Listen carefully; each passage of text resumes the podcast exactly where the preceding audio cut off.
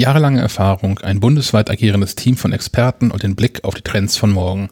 ADEX Internet Services, Ihr digitaler Servicedienstleister. Und damit herzlich willkommen mit einem freundlichen Moin zum ADEX Experten Podcast rund um die Themen Digitalisierung, digitale Infrastruktur und Smart Services. Ich bin Sebastian Schack und ich habe bis Ende 2012 bei ADEX gearbeitet. Seitdem mache ich was mit Medien, unter anderem diesen Podcast. Heute unterhalte ich mich mit Nils, Nils Dose, über öffentliche WLANs und darüber, was es dabei für Herausforderungen zu meistern gilt. Nils, vielleicht stellst du dich am besten einmal kurz selbst vor. Wer bist du und was machst du bei Edix? Ähm, ich bin jetzt Dose. Ich leite ähm, den Bereich Technik und Netzwerke bei ähm, Adix. Adix ist ein ähm, Internetanbieter für primär Geschäftskunden und in letzter Zeit auch ähm, vermehrt WLAN, öffentliche WLANs ähm, die wir im Auftrag unserer Kunden. Ich glaube, wir haben uns für heute ein reichlich komplexes Thema ausgesucht, um darüber zu diskutieren. Und ich habe mir überlegt, vielleicht fangen wir einmal so ganz, ganz, ganz vorne an. Ähm, das wird dir nicht anders gehen. Ich bin nämlich so der Tech-Support-Heini in meinem Freundeskreis und bekomme ab und an mal so Hilfrufe von sonst eigentlich ganz intelligenten Menschen, die behaupten, dass ihr WLAN nicht ginge, wenn sie eigentlich meinen, dass der Internetanschluss gestört ist. Kannst du für uns mal kurz so einen Abriss darüber geben, wie so ein Netzwerk eigentlich ganz grundsätzlich aufgebaut ist? Also so praktisch der Weg vom Internetanschluss zum Endgerät mit Modem, Router, Access Point, was noch dazwischen so sein kann. Und damit können wir, glaube ich, auch gleich für alle Hörer so ein bisschen Grundvokabular klären. In Deutschland gibt es im Prinzip drei unterschiedliche Zugangsarten zum Internet. Das eine ist der gute alte Klingeldraht, den die Post irgendwann mal verbuddelt hat. Die zweite Möglichkeit ähm, sind die Fernsehkabel und die dritte Möglichkeit sind jetzt neuerdings die Glasfaserkabel, die die Leute in ihre Häuser gelegt kriegen. Darüber kommt das Internet irgendwie ins Haus und in irgendeiner Form gibt es eine Dose für egal welcher Kabeltyp. Je nach Kabeltyp kann man unterschiedlich viel Bandbreite transportieren. Ähm, technisch ist das aber inzwischen relativ irrelevant, so dass man dann gucken kann, wie viel ist eigentlich der Endkunde bereit zu bezahlen und so viel Bandbreite kriegt er dann. Ähm, das Internet kommt also aus der Dose und muss dann in irgendeiner Form umgesetzt werden ähm, über ein Endgerät, ein Router oder ein Modem, was dann den Zugang regelt. Dieses ähm, Endgerät hat in der Regel, dieser Router hat ein Modem mit eingebaut, ähm, muss nicht, aber kann, und hat dann in der Regel auch schon einen WLAN-Zugangspunkt, einen sogenannten Access Point mit eingebaut.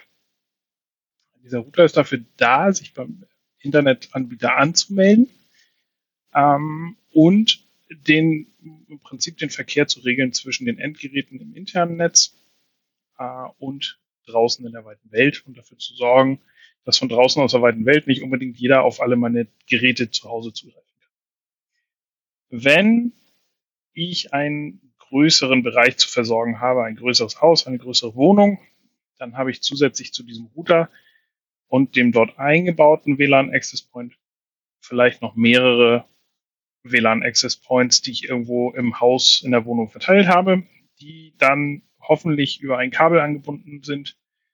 Neuerdings erfolgt das Ganze zum Teil auch per WLAN und wird dann einfach sozusagen verstärkt.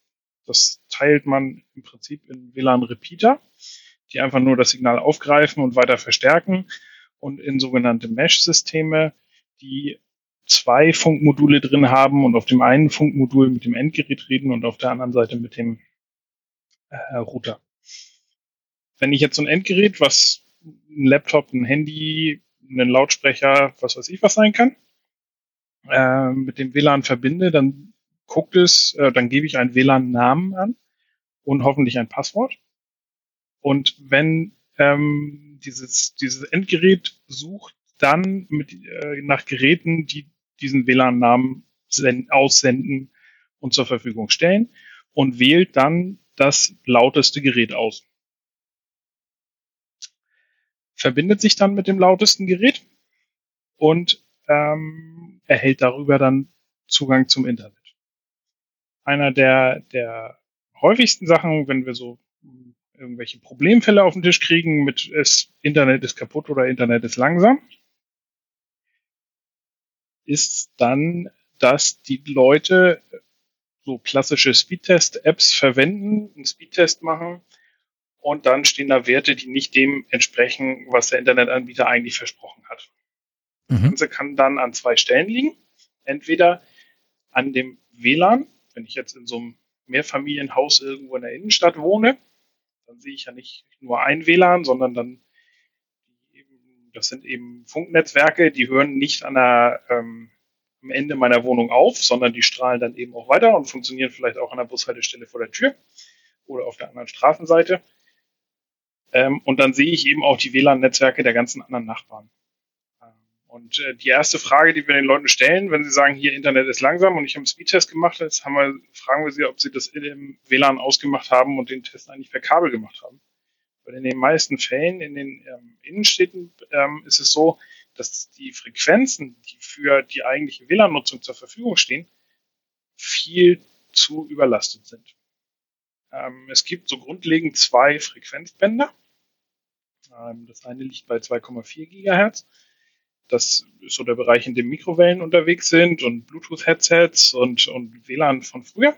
Dort habe ich im Großen und Ganzen drei Kanäle zur Verfügung.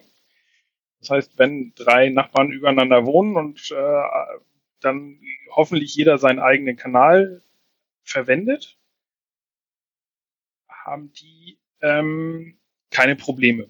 Aber in dem Moment, wo es mehr als drei Leute sind oder die Geräte sich alle auf denselben Kanal setzen, weil den suchen sie sich in der Regel automatisch aus, ähm, wird es voll. Und so ein Kanal hat eine gewisse Übertragungsbandbreite, die ich da einfach durchbekomme. Das sind bei 2,4 Gigahertz typisch irgendwas zwischen 70 und 100 Megabit. Mhm. Aber wenn ich jetzt mehr als 100 Megabit bei meinem Internetanbieter gekauft habe, dann kriege ich die gar nicht durchs WLAN äh, im zweiten Frequenzband bei ähm, 5 GHz stehen deutlich mehr Kanäle zur Verfügung. Ähm, dort kann ich auch breitere Kanäle verwenden, wo ich dann mehr Datendurchsatz machen kann, also wo mehr Bandbreite dann einfach zur Verfügung steht, wo man auch mehr als 100 Megabit durchkriegt, ähm, so dass man dort dann weniger Probleme hat. Aber auch da ist es so, dass ich nicht bestimmen kann, in der Regel, wenn mein WLAN auf 2,4 und auf 5 GHz gleich heißt, wie die, äh, mit welchem Frequenzband sich eigentlich mein Endgerät verbindet. Das regelt das selber, wie es gerade so lustig ist. Wenn die Leute nun ähm, tatsächlich eine kaputte Internetleitung haben und kein verstopftes WLAN, ähm, dann kommt meistens ein Speedtest gar nicht zustande. Oder die Leute merken es, sollten sie tatsächlich noch klassisch über Festnetz telefonieren, was inzwischen ja auch nicht mehr so richtig klassisch Festnetz ist, mhm. sondern eher Telefonie über Internet, ähm, dann merken Sie es dort an Sprachstörungen, wenn äh, das der eigentliche Internetanschluss kaputt ist. Aber in den meisten Fällen ist es tatsächlich so, dass das WLAN einfach verstopft ist. Okay. Ähm, und dieses ganze WLAN-Gedöns macht ihr jetzt ja in, im großen Stil. Ich habe die Anfänge von, von edX äh, WLAN-Projekten zu meiner Zeit noch so ein bisschen mitbekommen. Wir wollten damals in Kiel schon so ein Stadt-WLAN installieren, was allerdings damals auf wenig Gegenliebe ähm, des damaligen Oberbürgermeisters stieß. Inzwischen habt ihr Snellstar und das SH-WLAN am Start. Was ist Snellstar und was ist das SH-WLAN? Snellstar ist unsere Tochterfirma, die Privatkunden ähm, dort mit Internet versorgt, wo es kein Internet gibt bzw. gab. Das ändert sich in Schleswig-Holstein durch den Glasfaserausbau gerade so ein bisschen.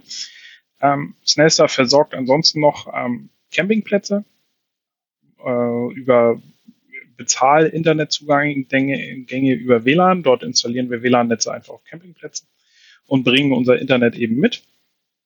Ähm, aber Snellstar ist so Privatkundenmarke und ähm, Richtfunk für Geschäftskunden. SH-WLAN wiederum entspringt einer Kooperation mit den ähm, Kieler Nachrichten. Die hatten früher ein WLAN in Kiel an der Holtenauer Straße und an dem Redaktionsgebäude am Asmus Bremer Platz, das heißt ja, glaube ich. Ja. Ähm, und das war so ein bisschen stiefmütterlich betreut und da sind unsere Chefs, also ähm, Sven Fricke und Björn Schwarze aufeinander getroffen und haben beschlossen, das Ganze kann man doch auch in vernünftig und größer und in der ganzen Stadt machen. Und dann haben wir angefangen.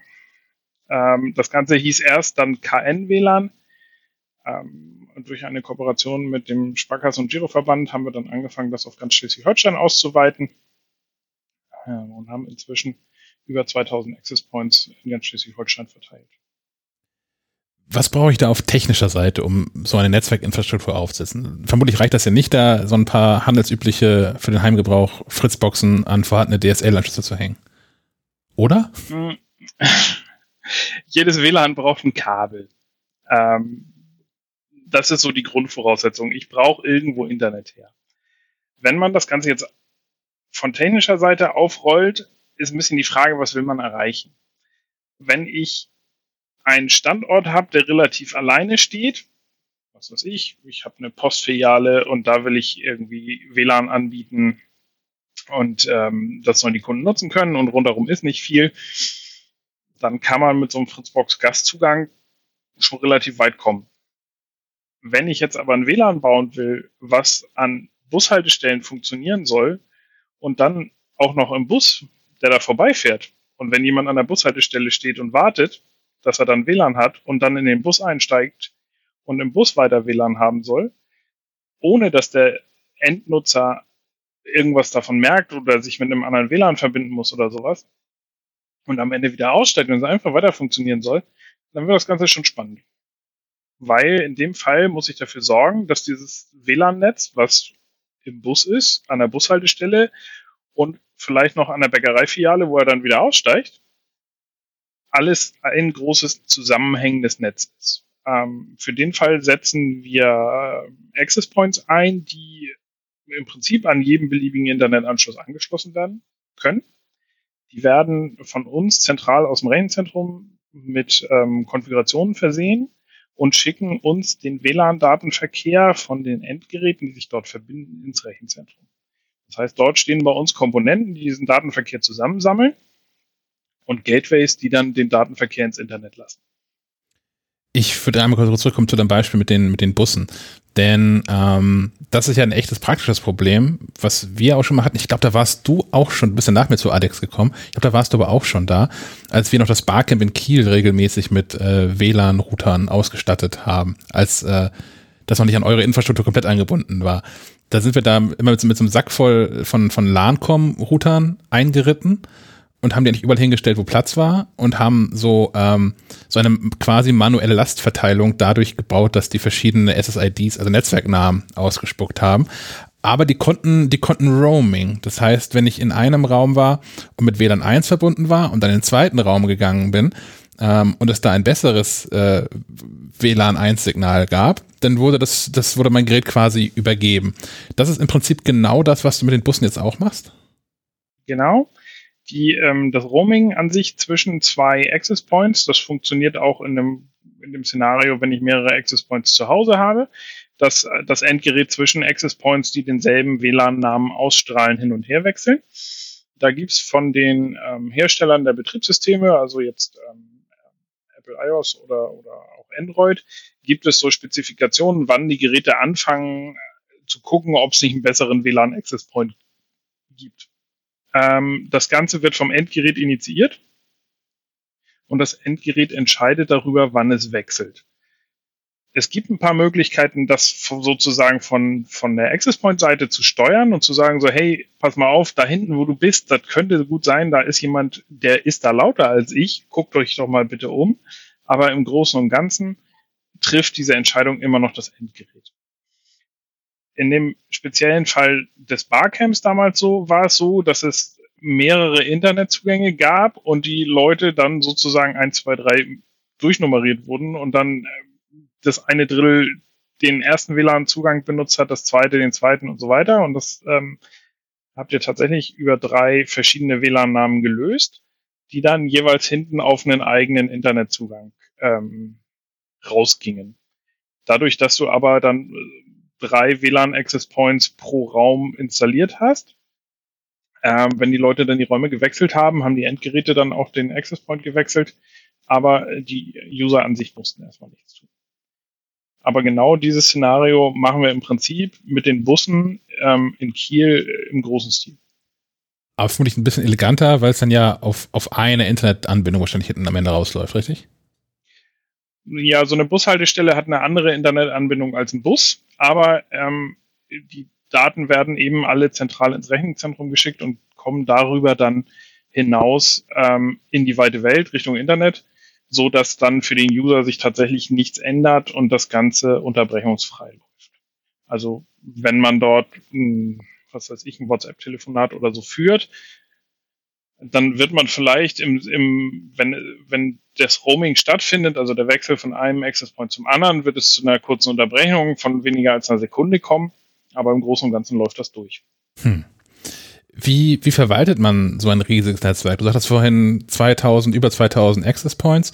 Ähm, ich weiß gar nicht, wie viele Nutzer das gibt, das weißt du wahrscheinlich auch, aber ähm, wenn ich zu mir zu, zurück nach Hause komme, ist, da steht so ein WLAN-Router und es gibt noch einen Repeater für bessere Abdeckung. Und das konfiguriere ich genau einmal und dann fasse ich das eigentlich auch nie wieder an, weil das läuft dann, bis es irgendwann kaputt geht und ich dann neue Geräte brauche oder weil es neue DSL-Technik gibt oder irgendwie sowas. Ähm, das ist mit so einem SH-WLAN ja vermutlich nicht ganz genauso. Das ist eigentlich nicht viel anders. Die, ah. die, so ein Access Point, wenn der vom Hersteller aus der Fabrik kommt, ähm, ist an sich erstmal relativ doof, aber er weiß wo er nach Hause telefonieren kann, um nachzufragen, wo er dann eigentlich hingehört. Also sozusagen, wenn man nach einer guten Nacht morgens irgendwo aufwacht, dann weiß er, aha, ich da hinten ist zu Hause, da rufe ich jetzt mal an, dann werde ich abgeholt. ähm, da gibt es einen Dienst von dem Hersteller, da registrieren wir die Access Points drauf. Äh, und wenn die dann ausgepackt werden aus der Tüte, wir kriegen sozusagen vom Lieferanten die Seriennummern, die tragen wir bei uns in ein Tool ein Darüber werden die beim Hersteller registriert, werden dann dem Kunden zugeordnet, also unserem, unserem WLAN-Kunden, dann in dem Fall nicht dem Endkunden, sondern äh, irgendjemand muss ja auch dafür bezahlen. Und ähm, kriegen darüber dann am Ende ihre Konfiguration, wenn sie das erste Mal angeschlossen werden. Es gibt jetzt so ein paar Spezialfälle, aber im Großen und Ganzen ist es so, dass wir viele Kunden haben, wo SH-WLAN für deren Endkunden bereitsteht und dann ein zweites WLAN mit irgendwelchen Spezialfunktionen, wo man dann drucken kann oder, oder ähm, was dann eine Authentifizierung hat mit Benutzernamen und Passwörtern oder irgendwie deutlich sicherer ist als so ein äh, offenes, unverschlüsseltes WLAN, ähm, die dann sowas äh, zusätzlich darauf konfiguriert kriegen. Aber das wird einmal pro Kunde festgelegt, dann werden diese Access Points bei uns in dem internen Tool dem Kunden zugeordnet. Ähm, und wenn sie dann ausgepackt und angeschlossen werden, melden sie sich bei uns, holen sich ihre Konfiguration ab und fertig. Die halten dann eine Verbindung zu uns aufrecht, sagen ein bisschen, ich lebe noch, mir geht's gut. Die tauchen bei uns in, in der Netzwerküberwachung auf. Ähm, es gibt Kunden, die schalten die abends ab mit Zeitschaltuhren oder was weiß ich. Arztpraxen haben gerne vorne irgendwo so einen großen Stromschalter, wird die ganze Praxis abgeschaltet. Hm. Ähm, das lernt bei uns die Netzwerküberwachung und ähm, reagiert dann irgendwann abends wenn er immer abends um 19 Uhr abgeschaltet wird, nicht mehr drauf. Aber bei anderen, die sozusagen durchlaufen, wenn die ausfallen, dann sehen wir das und kontaktieren die Kunden und sagen, hey, der ist ausgefallen, kannst du mal gucken, wie es dem geht? Wurde der geklaut? Ist äh, glücklicherweise noch nicht vorgekommen. Oder ist der ähm, Strom ausgefallen, hat irgendjemand einen Stecker rausgezogen, irgendwie sowas. Kannst du was zu, zu, zu Zahlen, Daten, Fakten zum SH-WLAN sagen? Also wie, wie viele Menschen nutzen das so und was, was kommt da so an Datenaufkommen zusammen? Also auch da wieder so mit dem, mit dem Heimgebrauch. Wenn man mal auf dem Fernseher Netflix sich anguckt, dann hat man da so 12 Megabit, die da so vielleicht sind. Wenn man in und um Kiel wohnt, hat man mit ein bisschen Glück so 100 Megabit als Anbindung theoretisch zu Hause. Was macht das SH-WLAN da so? Ähm, wir machen, wir machen etwas über einen Gigabit an Traffic in der Tagesspitze. Mhm. Wann, wann ist denn die Tagesspitze so? Ist das so Berufsverkehrszeiten oder gerade dann nicht und oder? Mmh, früher Nachmittag. Huh. Also so, so, ja, im Prinzip zum Feierabend. Okay. Das ist so. Wenn es Menschen noch mal in die Stadt verschlägt. Ja, noch nicht mal. Also äh, ist, glaube ich, schwierig zu sagen. Also wir hatten immer noch mal so einen Hummel abends im Datenverkehr, der dann hochging, ähm, den wir uns dann irgendwann mal angeguckt haben, festgestellt haben, da waren dann Handballspiele. Ah. In der Ostseehalle. Wie ein Bunker ist vom Mobilfunk, das zumindest lange war. ja, das, es gibt ein bisschen Handynetz da drin, aber wenn du 10.000 Leute auf einen Fleck sperrst, dann ist da nicht mehr viel. Ne? Also wir haben, wenn ich hier so ein bisschen, ich habe jetzt Zahlen vor mir, wir haben, die, die sind derzeit Corona-bedingt alle so ein bisschen durch, durchgeschüttelt. Wie das ganze Jahr und alles. Genau, genau, sah alles mal ein bisschen anders aus. Aber wir haben ungefähr 70.000 User pro Woche.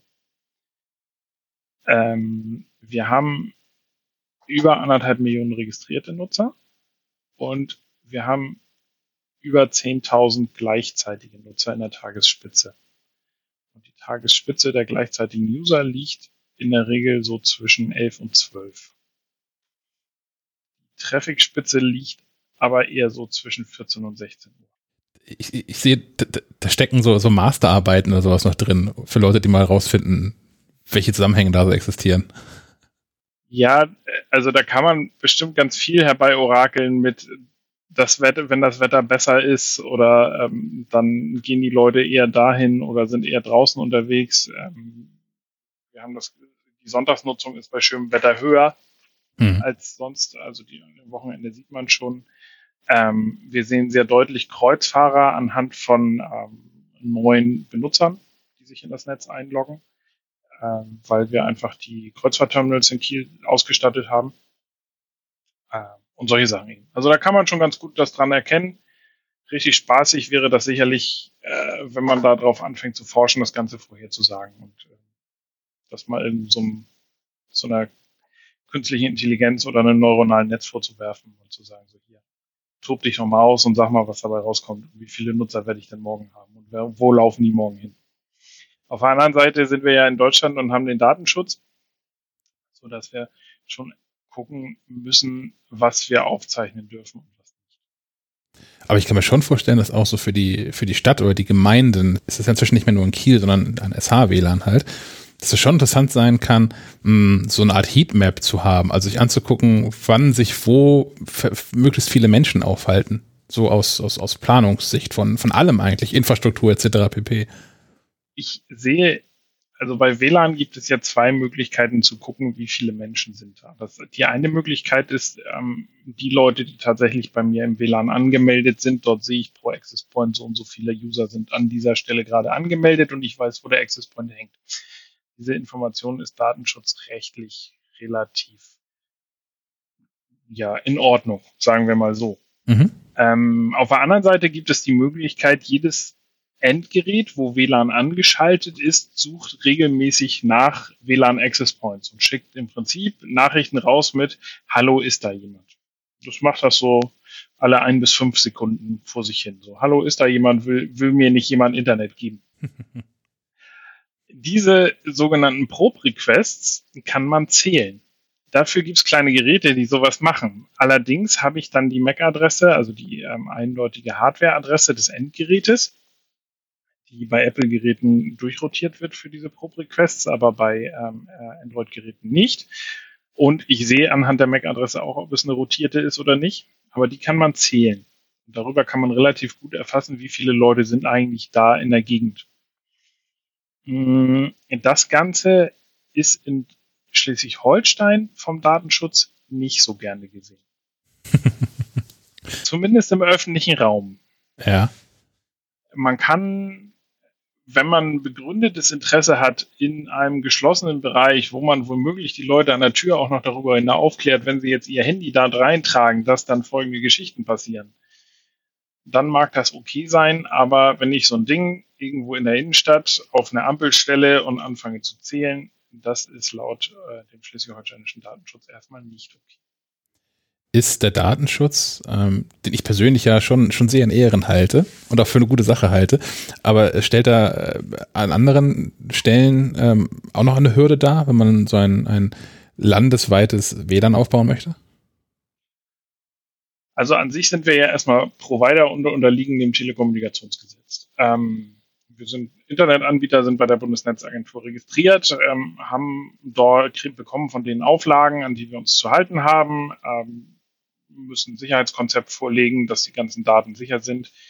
Ähm, wir sind ähm, die Nutzungsbedingungen des WLANs und so sind mit dem Datenschutz abgestimmt, aber an sich ist erstmal das Telekommunikationsgesetz für uns zuständig. Ähm, der Datenschutz kommt in dem Moment ins Spiel, wo ich ähm, personenbezogene Daten speichere und die ähm, Hardwareadresse eines Endgerätes, was ich in ein WLAN einbucht, ist laut Datenschutz ein äh, personenbezogenes Datum. Das hat der ehemalige Landtagsabgeordnete Patrick Breyer von den Piraten vom äh, Europäischen Gerichtshof, soweit ich das weiß, ähm, erstritten mhm. oder dort äh, regeln lassen, dass das dem einfach so ist. Ähm, daran ist nicht zu wackeln. Allerdings ist es so, dass wir ein WLAN-Netz betreiben, wo die Leute nicht alle paar Stunden oder bei jedem neuen Access Point ähm, so ein Pop-up kriegen mit schön, dass du da bist und jetzt drücken wir hier drauf, dann geht's weiter, sondern wir lassen die Leute, nachdem wir nachdem sie unsere Nutzungsbedingungen akzeptiert haben, in der Regel so ins Internet. Dafür muss ich aber diese diese Adresse des Endgerätes speichern, um sie das nächste Mal durchzulassen. Und von daher wo sind wir da schon mit dem Datenschutz in Berührung gekommen und mussten dort ein paar Sachen abstimmen, wie wir die Adressen speichern, wie lange wir sie speichern, wie sozusagen die Löschung aussieht und auch was die Leute so an Auskunftsrechten haben. Und das musste eben einmal geregelt werden. Wenn du sagst, dass ihr die Leute oder die, die Geräte anhand der MAC-Adresse ähm, identifiziert, ähm, heißt das, dass es mit Apple-Geräten nicht so gut geht? Weil du sagst ja vorhin, dass da die MAC-Adressen ähm, durchrotieren oder sind es immer dieselben fünf auf jedem iPhone? Nee, es sind nicht dieselben fünf und es gilt nur für ProPrequest. In dem Moment, wo das Endgerät sich einloggt, ist es so, dass das Endgerät mir die endgültige Adresse sozusagen offenbart. Hm, jetzt mit iOS 14 soll eine Funktion kommen, wo die dann auch beim Einloggen ins WLAN durchrotiert wird. Was zu Hause vielleicht funktionieren mag, wer so die Fritzbox-Funktion anhat, schickt mir eine Mail, wenn da ein neues Gerät in meinem Netz ist. Der wird dann munter Mails kriegen.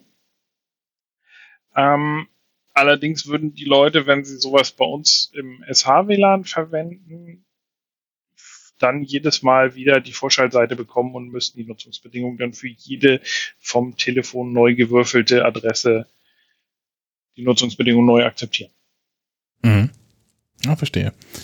Ähm, wie, wie, bekommt man ein öffentliches WLAN eigentlich so sicher, dass ich als Nutzer dem auch vertrauen kann? Oder anders gefragt, sind meine Verbindungen durch das SH-WLAN komplett verschlüsselt?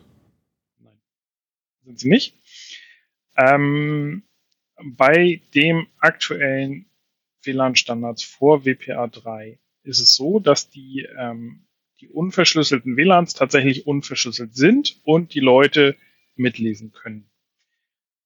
Das, was wir festgestellt haben, ist, dass die oder seitdem wir ähm, seit vor drei Jahren oder vier Jahren Let's Encrypt an den Start gegangen ist, sehr, sehr viele Webseiten und Dienste inzwischen ihre Daten verschlüsselt übertragen, viele Apps ähm, ihre Daten verschlüsselt übertragen, dass man dort einfach nicht mehr rein können, gucken kann und dass in der Regel nur noch irgendwelcher statischer Content äh, unverschlüsselt nachgeladen wird.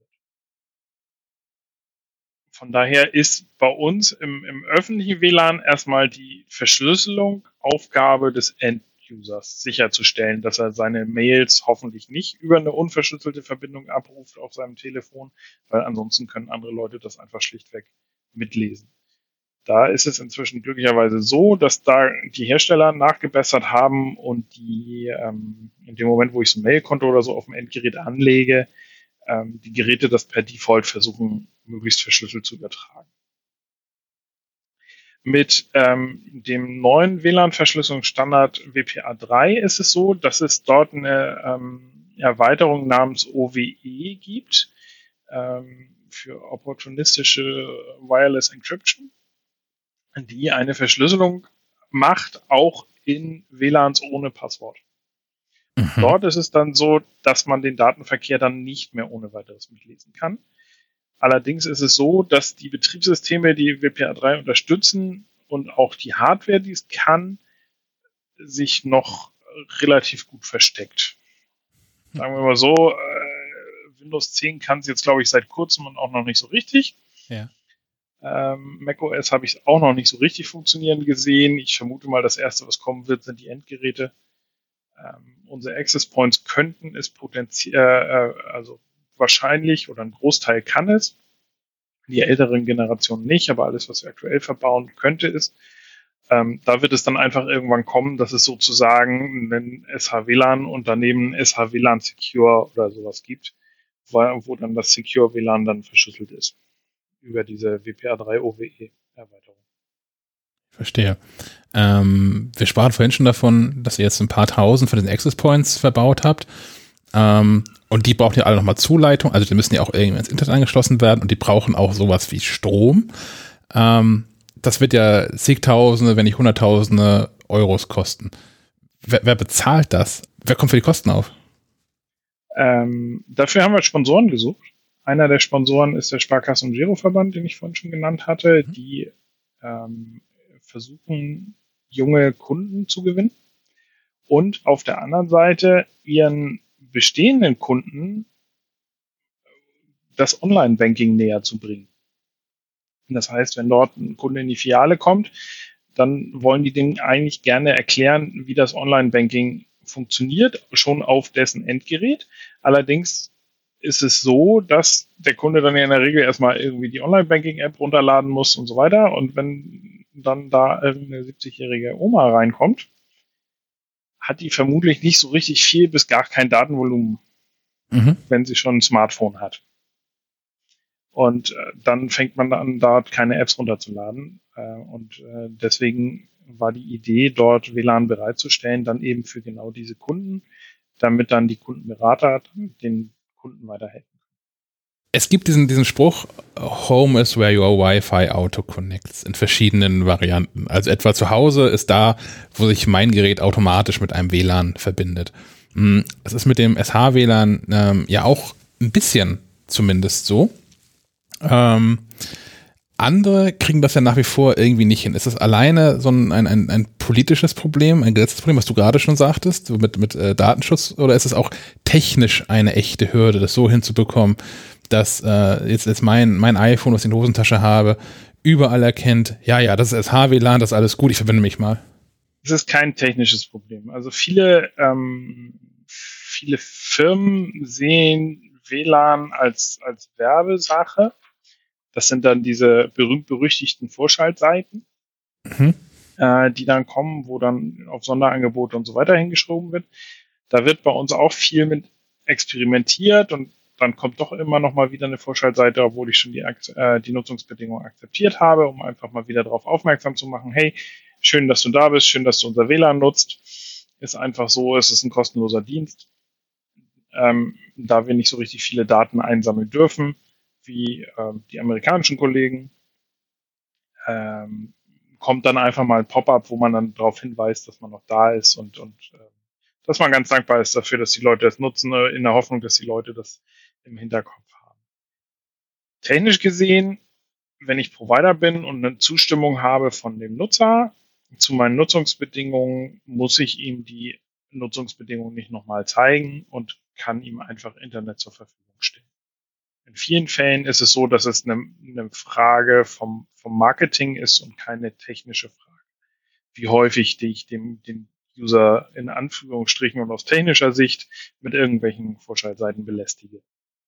Okay, das heißt, ähm, grundsätzlich könnte jedes öffentliche WLAN so funktionieren wie euers und damit wie meins zu Hause auch. Ich kenne das, das läuft jetzt automatisch. Und ähm, Unternehmen, die das anders machen, das ist so ein bisschen wie, wie Radiosender, wo mir Radio X äh, ja auch alle drei Minuten erzählt, dass ich Radio X höre, damit ich nicht vergesse, dass ich Radio X höre. Ja, die müssen das, glaube ich, sogar äh, alle zehn Minuten oder so, weil sie eine, eine Funkaussendung machen, müssen sie sich identifizieren. Ach was. Ja, ähm, zumindest ist es in Amerika so. Ich vermute mal, es ist in Deutschland sehr, sehr ähnlich, weil es auch im Amateurfunk so ist, dass wenn man längere Unterhaltungen führt, äh, man sich irgendwann wieder identifizieren muss, wer denn da eigentlich die ganze Zeit vor sich hinsammelt. Spannend, das war mir nicht klar. Also zumindest nicht, dass es für Radiosender so sein könnte. Äh, das, also ich vermute mal, das kommt daher. Aber ähm, beim WLAN ist es so, dass man das nicht muss. Das wird in, in vielen Fällen von, ähm, von Marketing getrieben von den Marketingabteilungen, die, äh, wenn ich mir das zum Beispiel angucke bei, äh, bei, bei so einem großen, großen schwedischen Möbelhaus, da kann man explizit einen Haken setzen mit hier, ähm, ich will, dass meine Adresse gespeichert wird und ich immer automatisch drinne bin. Nichtsdestotrotz kriege ich trotzdem jedes Mal so eine Seite mit den Angeboten. Ja. wo ich aber in schwedischen Möbelhäusern tendenziell sehr darauf angewiesen bin, solange ich nicht in, in Dänemark in schwedischen Möbelhäusern unterwegs bin, das WLAN zu nutzen, damit ich telefonisch erreichbar bin, weil die dann doch wieder sehr große Bunker sind. In der Tat, ja. Es ist in Dänemark anders. Da bauen sie Mobilfunkstationen einfach rein. Ach. Ja, in Aarhus. kann das ohnehin, kann das ein Problem werden für das überhaupt so für das SH-WLAN-Projekt, äh, wenn es irgendwie hier tatsächlich mal Mobilfunkausbau vorangetrieben werden würde und es 5G gäbe, also einmal Mobilfunkverträge gäbe, die auch mit vernünftigem Datenvolumen bezahlbar sind? Oder ist das alles in so weiter Fern, dass es völlig egal ist?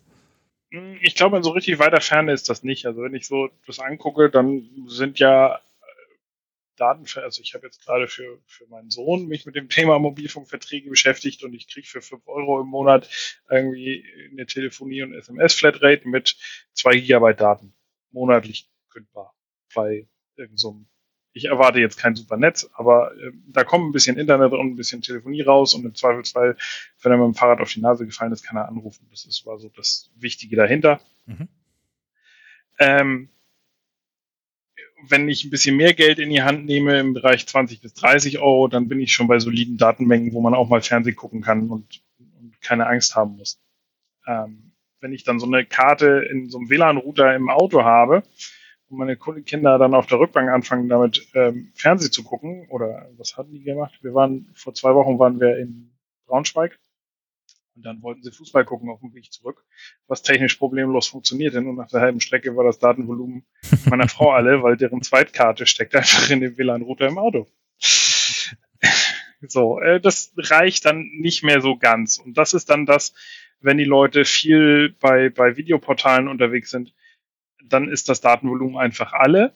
Und ähm, viele Leute können oder wollen sich das zum Teil auch einfach nicht leisten so hauptsächlich ähm, jüngere Leute, Schüler, ähm, solche Sachen. Mhm. Ähm, es ist bisher meine Erfahrung als, als Nutzer des SH-WLANs, dass das funktioniert. So, ich habe das extrem selten, dass ich mit dem SH-WLAN verbinde und ähm, dann, dann trotzdem das Internet Anführungszeichen nicht geht. Das liegt dann auch meistens eher daran, dass ich so am, am Rande des, des Reichweitenkreises des jeweiligen Hotspots wahrscheinlich bin. Ähm, jetzt wird natürlich in so einem riesigen Funknetzwerk immer mal wieder was an, an Technik auch mal kaputt gehen oder ausgetauscht werden müssen. Ähm, wie findet man raus, was kaputt ist? Weil was, was ich habe das bei mir so äh, selbst festgestellt, als ich jetzt für diesen das Interview recherchiert habe und so ein bisschen überlegt habe, ich sage euch auch nicht Bescheid. Also wenn ich feststelle, ich bin verbunden, das geht nicht, dann habe ich noch nie zum Hörer gegriffen und dich angerufen und habe gesagt, Nils, hier Supermarkt in der Wieg geht nicht mehr oder so ähm, sondern ich, ich ärgere mich kurz und nutze ein LTE und fertig. Völlig egal, woran es liegt. Auch wenn es wahrscheinlich in neun von zehn Fällen einfach an mir oder an, an meinem Endgerät liegt. Wie, wie, bekommt man mit, dass irgendwas nicht mehr funktioniert? Wenn ein Access Point ausfällt, dann sehen wir das, weil er sich bei uns nicht mehr meldet.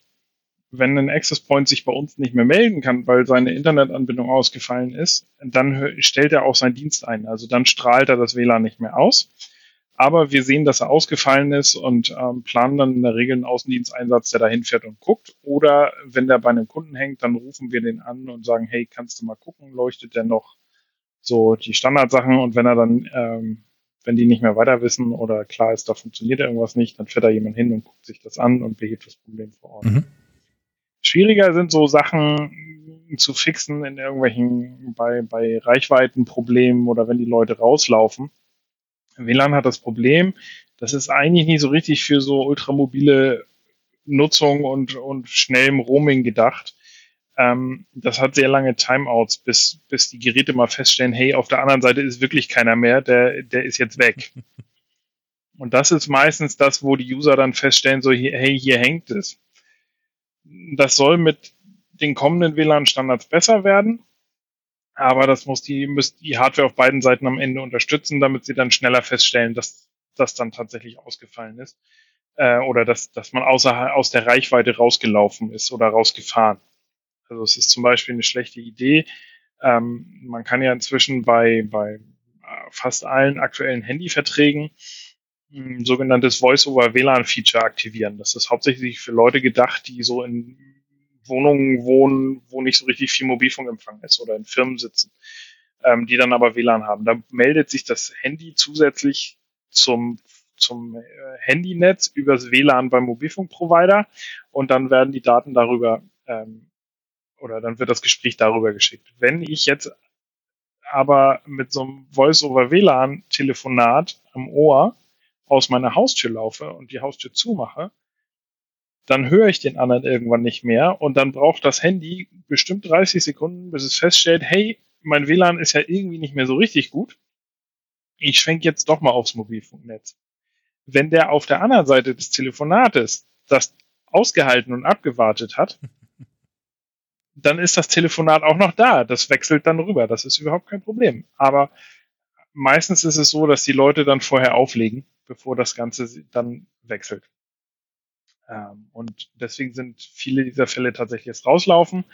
Das lässt sich nur beheben, wenn die Leute das tatsächlich uns sagen, wenn irgendwo ähm, Löcher sind in der Funkabdeckung und sagen, hey, zwischen der einen und der anderen Bushaltestelle, da auf den 200 Metern ist irgendwie Mist, aber ich habe da einen Balkon und können wir nicht mal miteinander reden.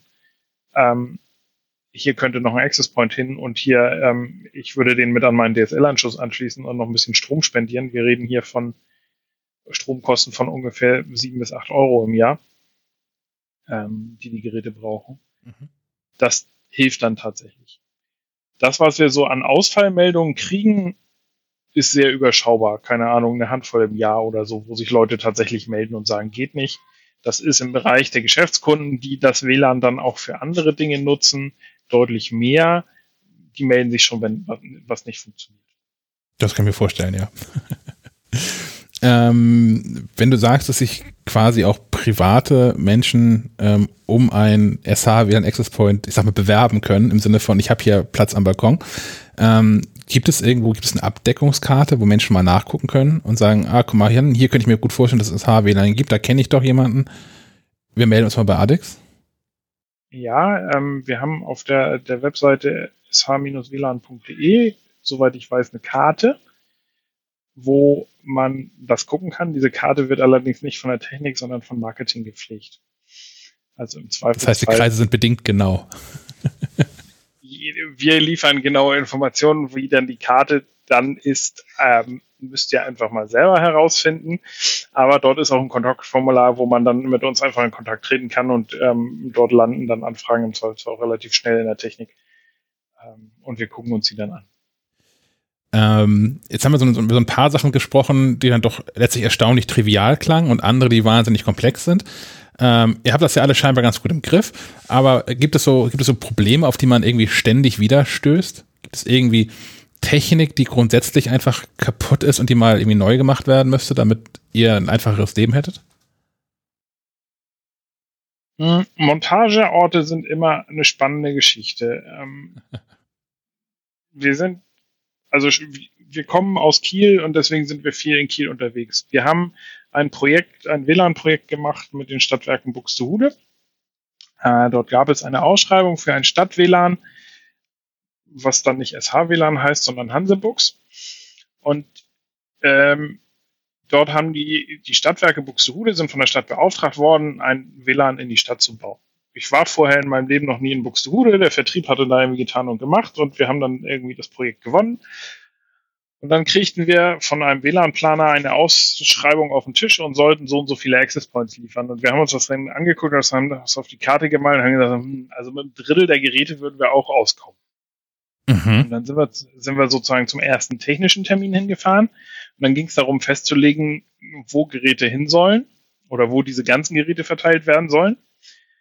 Ähm, und das Spannende in Buxtehude war, dass die Stadtwerke dort mit einem Bagger am Anfang der Einkaufsstraße standen und gesagt haben, wir buddeln jetzt von vorne bis hinten durch die Einkaufsstraße und legen da einfach eine Glasfaser durch.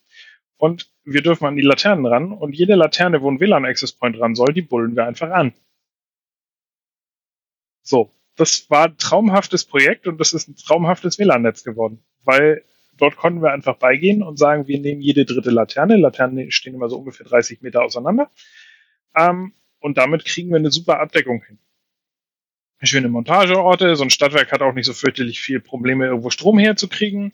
Ich muss mich nicht, nicht mit 90 äh, Hauseigentümern auseinandersetzen, ob ich da dann wirklich was anbauen darf und spätestens, wenn der Techniker auf der Leiter steht und die Schlagbohrmaschine an die Hauswand setzt, doch irgendwie plötzlich das Haus verkauft wurde und jemand ganz anders gehört, äh, der von nichts weiß oder so. Ähm, so, das ist tatsächlich, Montageorte ist so die größte Herausforderung. Die Technik ist beherrschbar, aber Montageorte sind so immer wiederkehrende Diskussionspotenziale. Das war jetzt ja quasi so ein, ein, ein Best-Case-Szenario. Hast du, ohne Namen zu nennen, irgendwie so das, das Gegenteil, so, so eine Horrorsituation? Ähm, wenn du anfangen musst, Statiken für Ampeln, äh, für, für Laternen zu rechnen, ob nun ein 250 Gramm WLAN Access Point die Laterne zum Umstürzen bringt.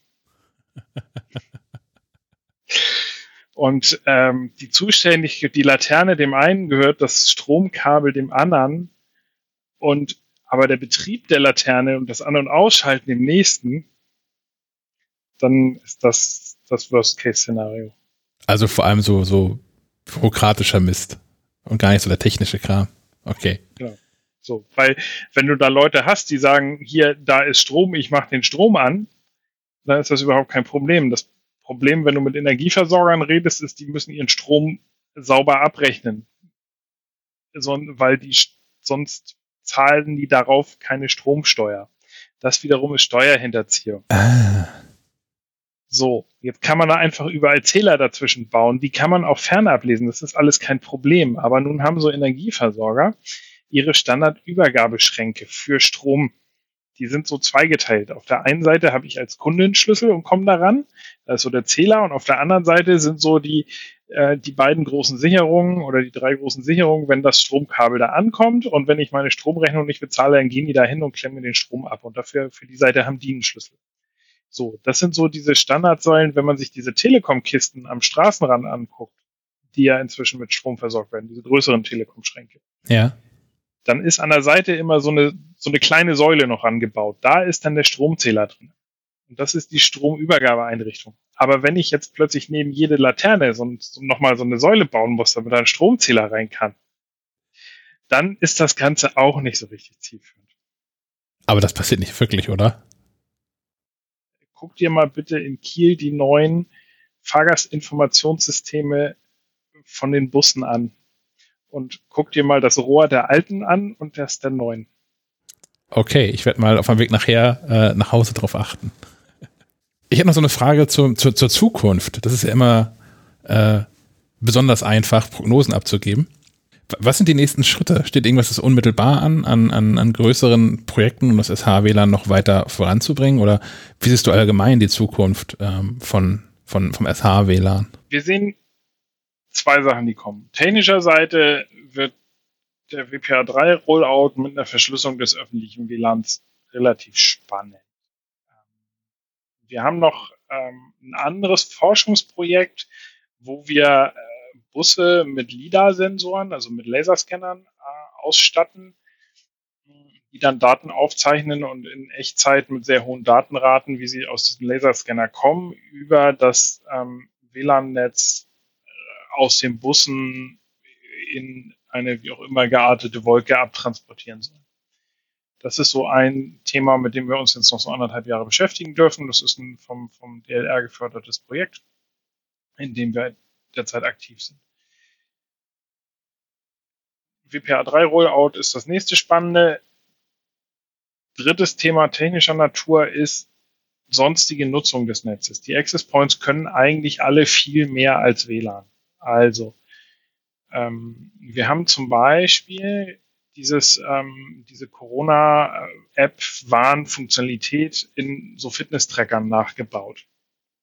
Okay dass Leute, die ihre, ähm, die kein Handy mit, mit sich tragen dürfen, also was weiß ich, Schüler in der Schule müssen das Handy ausmachen, müssen das in, ihren äh, in ihr Fach legen. So, das heißt aber, dort funktioniert dieses, dieser ganze Mechanismus von diese, dieser Corona-Warn-App zum Beispiel nicht. Wenn ich jetzt aber die ganze Funktionalität in so einem, so einem Armband abgebildet kriege, dass das Ding einfach regelmäßig sagt, hier bin ich und auch lauscht, mit wem habe ich Kontakt und das aufzeichnet, dann muss dieses Armband aber in unregelmäßigen Abständen sich doch diese Schlüsseldatei irgendwie holen, um festzustellen, ob es mit, mit einem Infizierten Kontakt hat. Um dann irgendwie zu blinken, zu leuchten, zu sagen, hey, du solltest mal zum Arzt gehen. So. Und da gibt es derzeit Ideen, diese äh, sozusagen Ablade-Betankungsstationen ähm, über das WLAN-Netz mitzumachen. Mm. Beziehungsweise über Funktion, Funktionen von den Access Points, weil wir können diese Access Points um Bluetooth-Schnittstellen erweitern. Okay.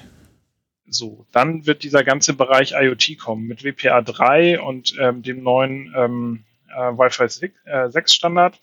Ist es so, dass es wird schneller, aber es gehen eben auch deutlich geringere Datenraten, die sehr viel energiesparender sind. Bisher ist es so, dass Sensoren, die ich ins WLAN hänge, relativ stromhungrig sind. Also ich kriege die nicht mit irgendeiner Knopfzelle für drei bis fünf Jahre betrieben. Dann gibt es andere Technologien, da geht das mit, aber eben, ich kriege die dann noch nicht ins WLAN gehängt. Und das soll sich jetzt ändern. Und wenn das tatsächlich kommt und ich ein doch relativ gut ausgebautes WLAN-Netz habe, habe ich plötzlich die Möglichkeit, sehr, sehr viele Sensoren einzubinden. Das kann sein von, keine Ahnung, Kanaldeckel, der schief liegt oder zählt, wie viele Autos darüber fahren, irgendwelche Fahrradzählanlagen, die sonst alle Mobilfunkkarten brauchen, hm, Mülleimer, die Bescheid sagen, dass sie voll sind und mal geleert werden wollen. All solche Sachen. Haben wir irgendwas vergessen im, im Kontext vom, vom SH-WLAN oder allgemein öffentlichen ähm, Funknetzen? Wir hatten ja vorhin das Thema, dass man aus der Reichweite rausläuft von so einem WLAN-Access Point. Und so ein WLAN-Access Point hat, kann einen Radius von ungefähr 90 bis 100 Metern abdecken, wenn er gut sichtbar in drei bis fünf Meter Höhe hängt.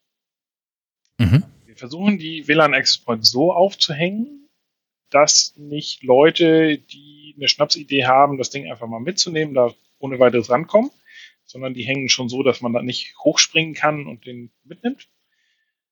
Ähm, umso höher ich den aufhänge, umso weiter ist er natürlich hörbar. Aber umso höher ich den auch aufhänge, umso mehr hört auch der Access Point.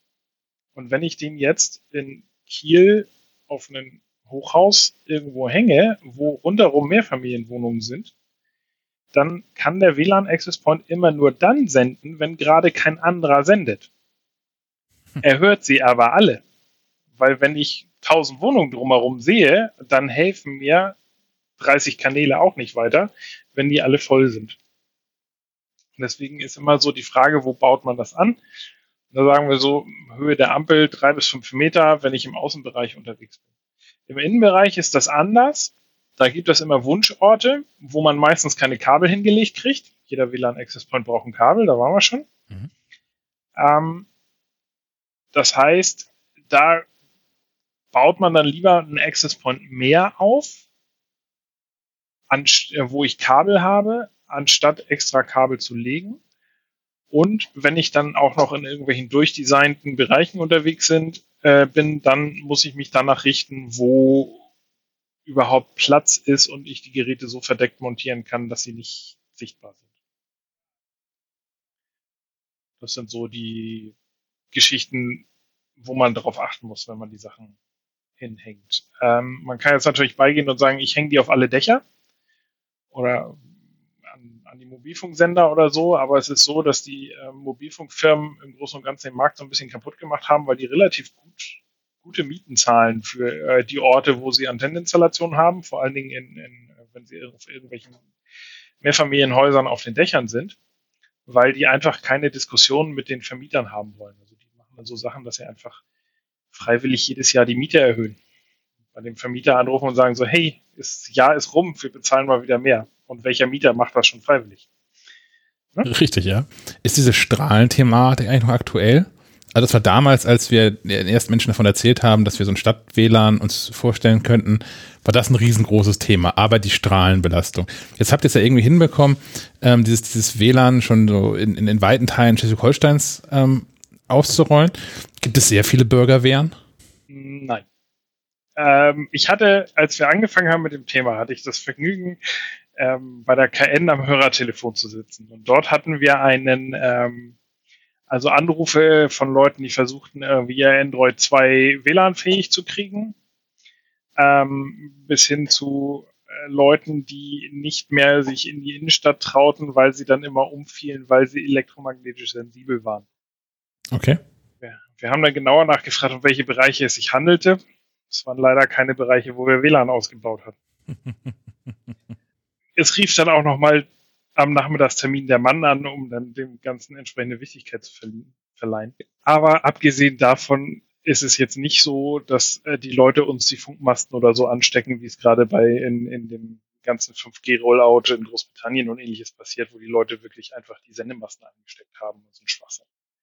In vielen Fällen überwiegt dann doch einfach der Vorteil. Und unsere Installationen sind im Gegensatz zu so einem Mobilfunkmast sehr, sehr unauffällig. Also der Access Point selber, der ist halb so groß wie eine DIN im, die im Außenbereich, sind halb so groß wie eine DIN A4-Seite und ungefähr sieben Zentimeter hoch oder so. So, wenn ich nicht weiß, wonach ich gucken muss, dann sehe ich die nicht. Sind also nicht knallrot lackiert. Äh, wir haben auch welche, die knallrot lackiert sind, aber nur wenn die Gebäude unter Denkmalschutz stehen und das die Fassadefarbe, Fassadenfarbe haben muss.